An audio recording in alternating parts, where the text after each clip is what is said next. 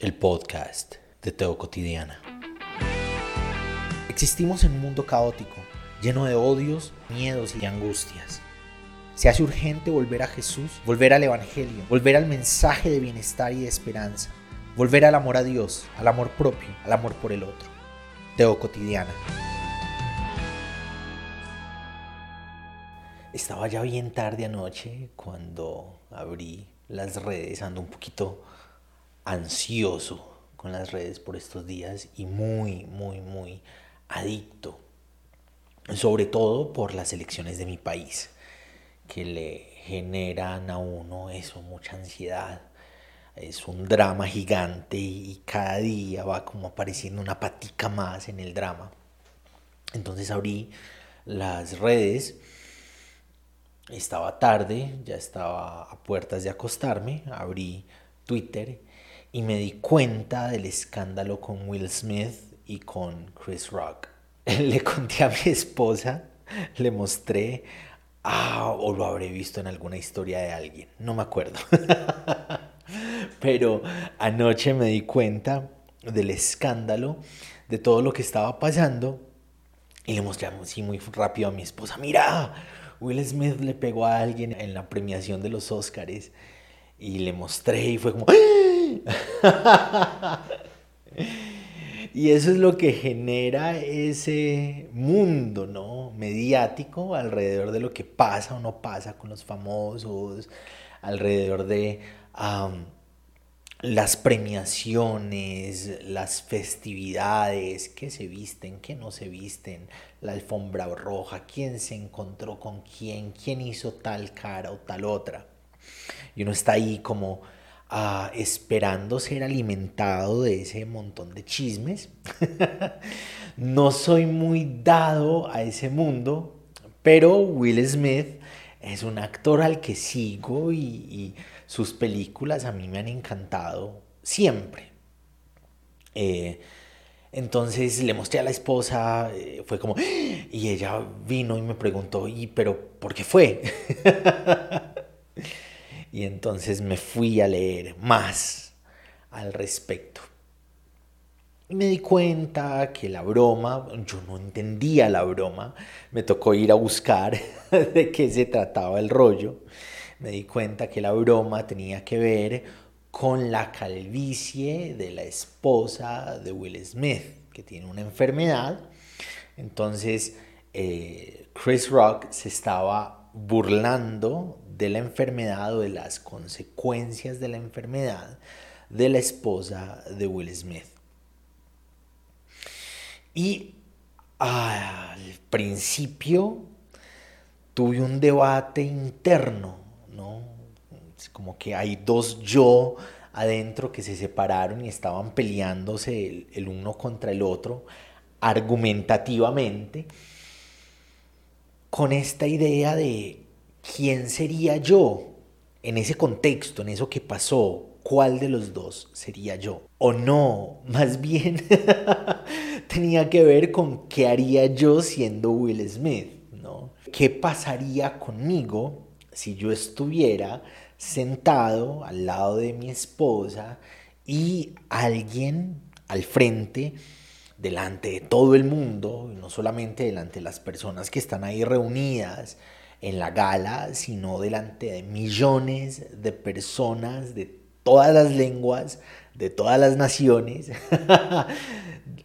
de todo el mundo que están ahí viendo la entrega de los premios Oscar. ¿Qué haría yo si alguien ahí al frente se está burlando de alguna condición física eh, o alguna condición emocional de mi esposa? Y claramente, en, algún momento dije, no, si yo, yo hago lo mismo. yo me monto allá y le pego una cachetada. La primera noticia es que había sido un puño. Y fue como, ah, este man, o, Will Smith pega puños muy pasito, o Chris Rock tiene una cara muy dura porque ah, un, un, puño creo que daría para más. Luego me di cuenta que había sido una cachetada. ¿no? Entonces fue como, bueno, Seguro fue duro, pero no tan duro como, como si hubiera sido un puño. Hay mucha gente diciendo que es parte de la función, que es parte de lo que estaba planeado, lo que estaba en el guion, posiblemente, uno no sabe. Eh, eh, Hollywood es la fábrica de la actuación, de las mentiras, ¿no? Como dicen algunos en las redes. Pero me generó esa esa reflexión, la reflexión de la violencia, del chiste, de la broma, del bullying, del el matoneo, ¿no? Somos una sociedad que normaliza la violencia verbal. Somos una sociedad que normaliza que en los discursos digamos algo al respecto de las personas de cómo se ven, de cómo se diferencian. Y eso lo estamos viviendo mucho aquí en Colombia. ¿no? Con la candidata a la vicepresidencia hay un montón de gente que ha hecho comentarios públicos ¿no? al respecto de el color de piel, al respecto de la profesión de esta mujer. Por, hubo una que dijo, eh, ella no como vicepresidenta, sino para que me venda alguna artesanía. O una de las cosas buenas de tenerla como vicepresidente es que el presidente va a tener quien le cocine, ¿no? con esta mentalidad de que ah, las mujeres afro deben ocupar lugares de cocinar o artesanales, folclóricos, y ah, hoy hubo alguien que poniendo sobrenombres dijo que ella era King Kong, haciendo referencia al gorila, mofándose del aspecto de ella y se ha normalizado. Yo crecí en la escuela siendo el boquineto. No sé si alguien ha notado que tengo una cicatriz en el labio y yo crecí siendo el boquinche de la escuela. Yo me acuerdo que de muy pequeño yo me miraba al espejo y me veía monstruoso. De los 13, 14 años. Me veía monstruoso y eso me generaba conflictos internos, ¿no? Ya asumo que soy feo. ya asumo la fealdad con, con mucha tranquilidad. Pero existimos en realidades sociales que normalizan el hecho de que digamos cosas en contra del aspecto físico, de las realidades de enfermedad de las personas, de sus diferencias. Alguien alguna vez en las redes sociales hacía alusión precisamente a la cicatriz de los labios, ¿no? porque no acordamos teológicamente, entonces empezó en los comentarios a mofarse ¿no? del aspecto eh, físico, de cómo me veo, por esa diferencia del discurso, ¿no? y se hace normal. Yo le escribía a esta persona como sos un trabajador social, como normalizás la burla al aspecto físico, no porque sea yo, yo creo que yo he superado en mucho el hecho de que alguien diga algo o no diga algo de mi aspecto físico, pero como en una sociedad con personas profesionales, con personas pensantes, con personas ah, que deberíamos reflexivas, cómo normalizamos la violencia discursiva, la violencia a través de las palabras. Entonces, claro, cuando me pongo en el lugar de Will Smith, digo, yo le pego, yo me monto allá y le pego fuerte, le debió pegar un puño, me decía, cuando vi que había sido una palmada, cuando vi que había sido una cachetada. También es precisamente por la normalización de eso. También es cierto que mucho de la farándula en Estados Unidos tiene que ver, muchos de los programas, muchos de los acercamientos, mucho del humor de Estados Unidos, ah, y en Occidente tiene que ver con esto, esto es normal. Entonces, eh, interesantemente, de las otras bromas que se estaban haciendo al respecto de otras parejas, al respecto de otras cosas, Will Smith se estaba riendo. Todos los demás se estaban riendo. Y solo cuando tocó algo personal es que hubo una reacción de ira. Y ahí hay dos violencias, ¿no?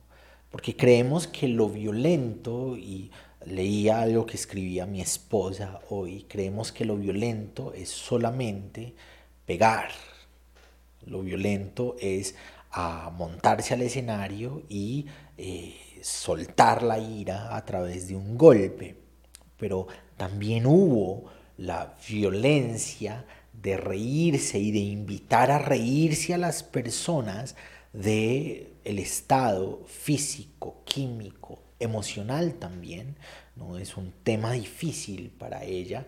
Eh, el aspecto físico le cambia, la, forma de poderse presentar al mundo. Una cosa es que yo me eh, rape porque yo quiero estar calvo y yo quiero que mi apariencia física ante las personas sea la calvicie.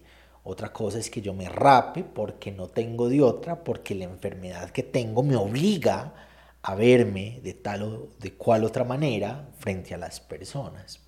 Entonces he visto un montón de reflexiones y un montón de gente escribiendo al respecto. Alguien escribió como ya todos están hablando de esto y no han notado las masacres que hay en el país. También es, hay una realidad de alienación, ¿no? Y pues eso es básicamente el entretenimiento, una invitación a alienarse, a no pensar la realidad a encapsularse frente a esos famosos que nos han entretenido con las películas, a encapsularse en las películas y cómo las premian y quién está detrás de ellas. Y es una invitación a alienarse, a olvidarse de lo demás y en algunos aspectos está mal no notar lo demás, pero en algunos aspectos es natural, ¿no?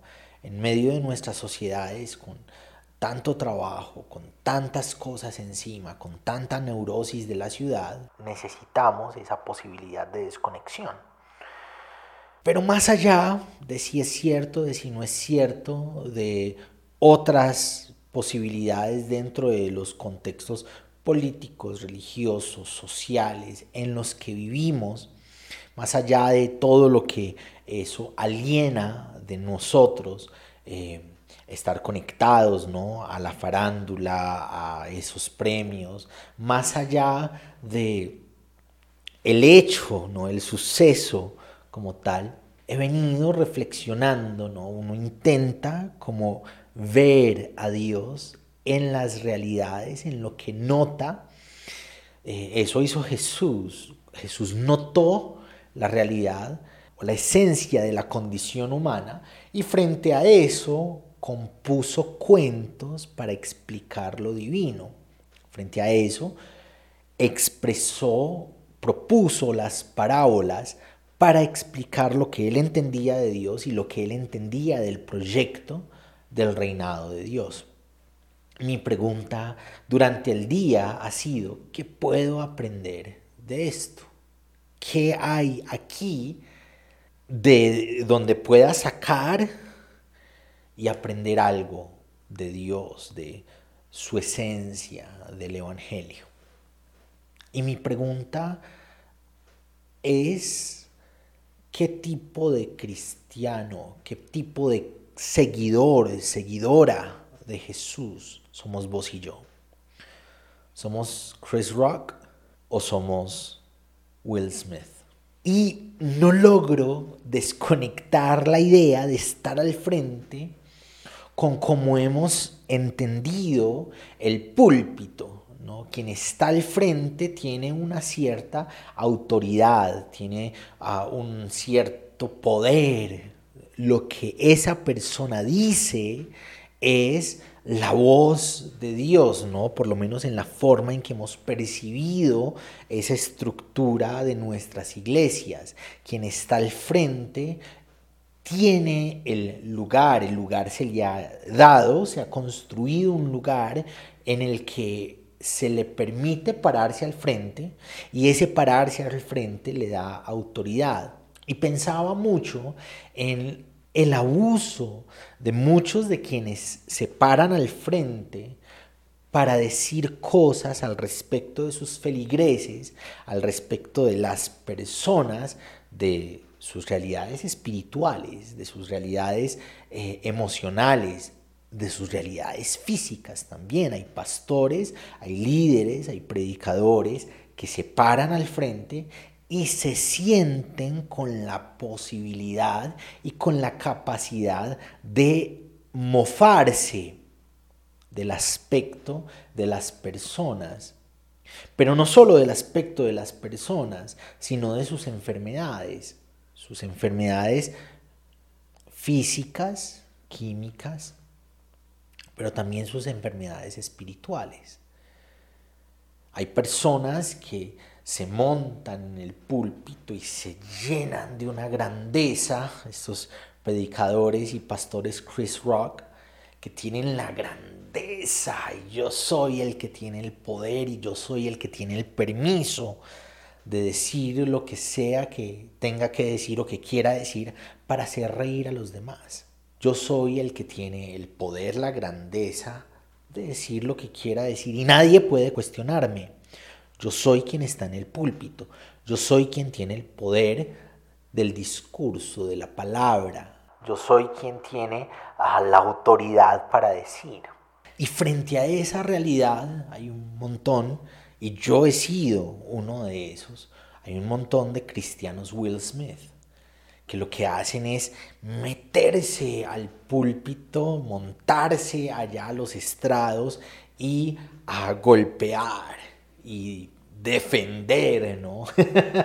a los débiles que están aquí abajo, pero de una forma violenta, de una forma que vulnera el bienestar de esas personas que han tomado como propia la posibilidad de humillar a quienes están abajo en medio de sus realidades físicas, químicas, sociales, emocionales. Y se siente rico ser el Will Smith. Se siente rico ser el que se levanta en contra de la institucionalidad, de las dignidades de poder, de quienes tienen un lugar en los estrados donde se puede decir ciertas cosas y donde se pueden sentir grandes en contra de los pequeños que están abajo, que son humillados por cosas específicas que se dicen en momentos específicos en contra de ellos y de ellas. Y usan el púlpito para sacar a la luz cosas que les contaron en secreto, usan el púlpito para señalar tal es o cuál es el pecador, la pecadora, usan el púlpito para eso, humillar. Y nos levantamos o hay personas que se levantan y nos vamos en contra de esos pastores, de esos líderes, de una forma violenta, de una forma ah, que infringe el bienestar, vulnerándolos, vulnerándolas a ellos y a sus familias. Y se me viene a la mente que Jesús buscó la defensa del humillado, interpelando el discurso del humillador, pero buscando que las espadas que intentaron desenvainar para defenderlo de esos malos, esos humilladores, esos que oprimen, se volvieran a envainar, se escondieran, se quitaran del lugar porque mi reino no es de este mundo, mi forma de defender la dignidad no es con la espada, mi forma de pelear por el débil y humillado no es pegando, no es levantándose en contra de quien está usando el discurso para golpear también. Jesús muestra un camino diferente. Es un camino de amor, es un camino de actos cotidianos, de solidaridad y de empatía. Es un camino de perdón y un perdón que es difícil. Hace unos días yo pasaba a la calle con mi hijo de una panadería donde vamos todos los fines de semana religiosamente a comer buñuelos y pasamos la calle mientras estaba en verde y justo mi hijo se tropezó en la calle antes de llegar a la acera y una moto casi me lo agarra. Y casi me lo agarra y era una moto que trabajaba allí justo en el supermercado de la otra esquina hacia donde estábamos pasando. Entonces yo le dije, tenés que poner cuidado.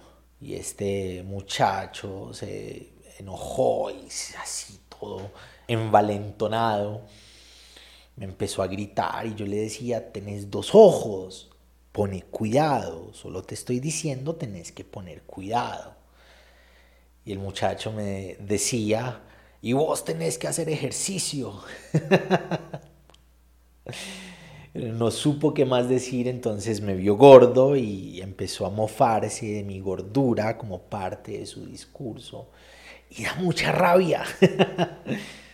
da mucha rabia no, no el discurso de la gordura, no, no el, hecho de que me dijera gordo, sino que la gente no sea capaz de asumir a lo malo y se contraponga a quienes les intentan decir algo, buscando humillar, buscando mofarse, buscando burlarse. No es fácil el camino del perdón y yo sentía que me miraba, entonces yo empecé a mirarlo también feo. tenía en un brazo mi hijo, en el otro tenía mi perrito y yo lo miraba así feo. Y él se iba entrando, mirándome y yo me fui alejando mirándolo. Pero necesitamos interiorizar el Evangelio incluso en la forma que escogemos para defender a los débiles.